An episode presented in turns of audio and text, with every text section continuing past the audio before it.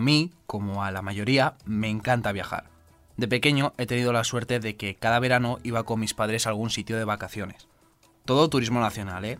Con ellos he estado en Costa Brava, he recorrido Andalucía entera, Ávila, Segovia, Asturias, Madrid. Pero claro, llegó el momento en el que tenía 17 años y nunca había salido de España. Para mi 18 cumpleaños tenía claro que sí o sí iba a hacer un viaje al extranjero, a Ámsterdam concretamente, y que iba a ser con mis amigos. Les expliqué a mis padres que no era nada en su contra, simplemente es que yo quería salir fuera y con mis amigos pues me lo iba a pasar mejor, las cosas como son. ¿En qué mala hora lo hice?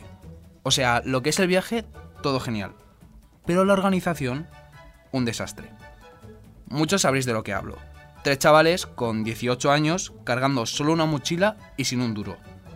Todo esto, evidentemente, se tradujo en cosas como comer y cenar varias veces en un Burger King, hospedarnos en un zulo sin ventanas o dormir una noche en el aeropuerto y otra en los bancos que están fuera de la estación de autobuses de Barcelona. Reconozco que en algún momento eché de menos la comodidad de viajar con mis padres, pero joder, echo la vista atrás y el recuerdo que tengo es buenísimo. Con los años ya intento planear todo un poco más. Siempre hay que dejar un espacio para la improvisación, pero no demasiado. Desde que soy algo más responsable, entre comillas, me he dado cuenta de que como a muchas personas me estresan los aeropuertos. Que si las colas de embarque, que si los controles, el equipaje, en fin.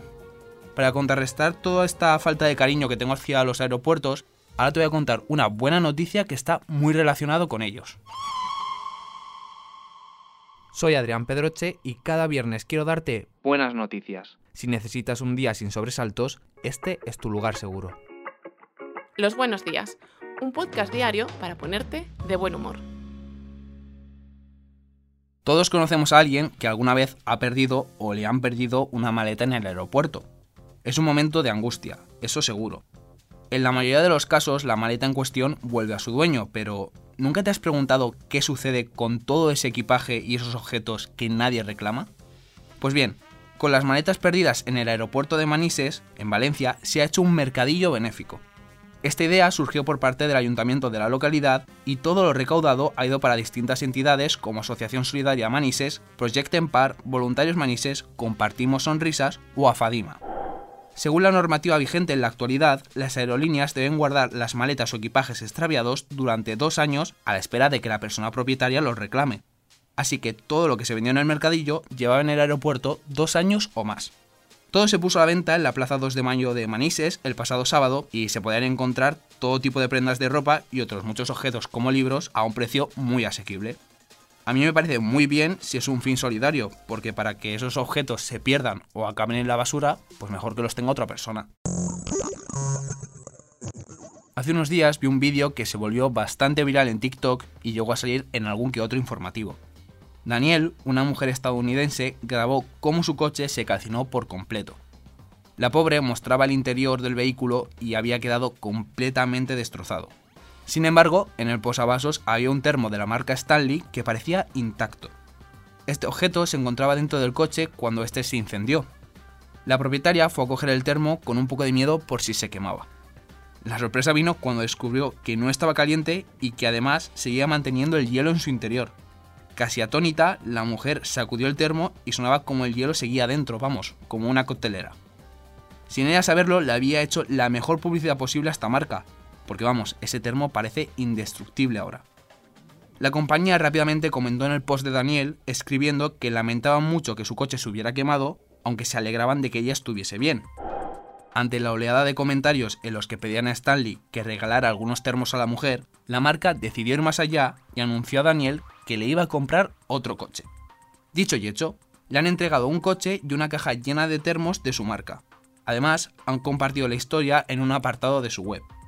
Yo no les estoy haciendo publicidad, pero vamos, que si me quieren mandar un coche o un termo, no se los voy a rechazar. Tal día como hoy, el 1 de diciembre de 1955, la costurera afroamericana Rosa Parks se niega a ceder su asiento a un pasajero blanco en un autobús de Montgomery, en Alabama, cuando regresaba de trabajar. Este gesto le costó muy caro. Fue arrestada y enjuiciada por la legislación segregacionista de la época.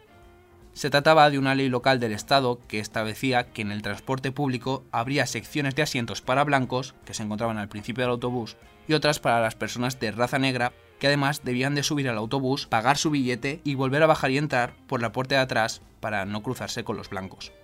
Desde aquel momento y durante el resto de su vida, Rosa Parks se convirtió en todo un símbolo y una referente de la lucha contra la discriminación racial en los Estados Unidos. Hay varios documentales en los que se cuenta su historia y lo que supuso aquel gesto del autobús para toda una generación de afroamericanos. Bueno, que me quedo sin tiempo. Hasta aquí el episodio de hoy. ¡Chao!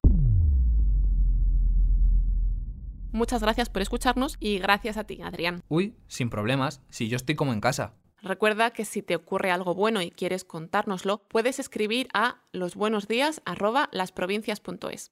Este podcast ha sido escrito por Adrián Pedroche. La edición es de Amalia Yusta y Paco Sánchez. El diseño sonoro es de Rodrigo Ortiz de Zarate y la producción de Miquel Abastida y Tamara Villena. De lunes a viernes te esperamos en la web del periódico o en tu plataforma de audio favorita.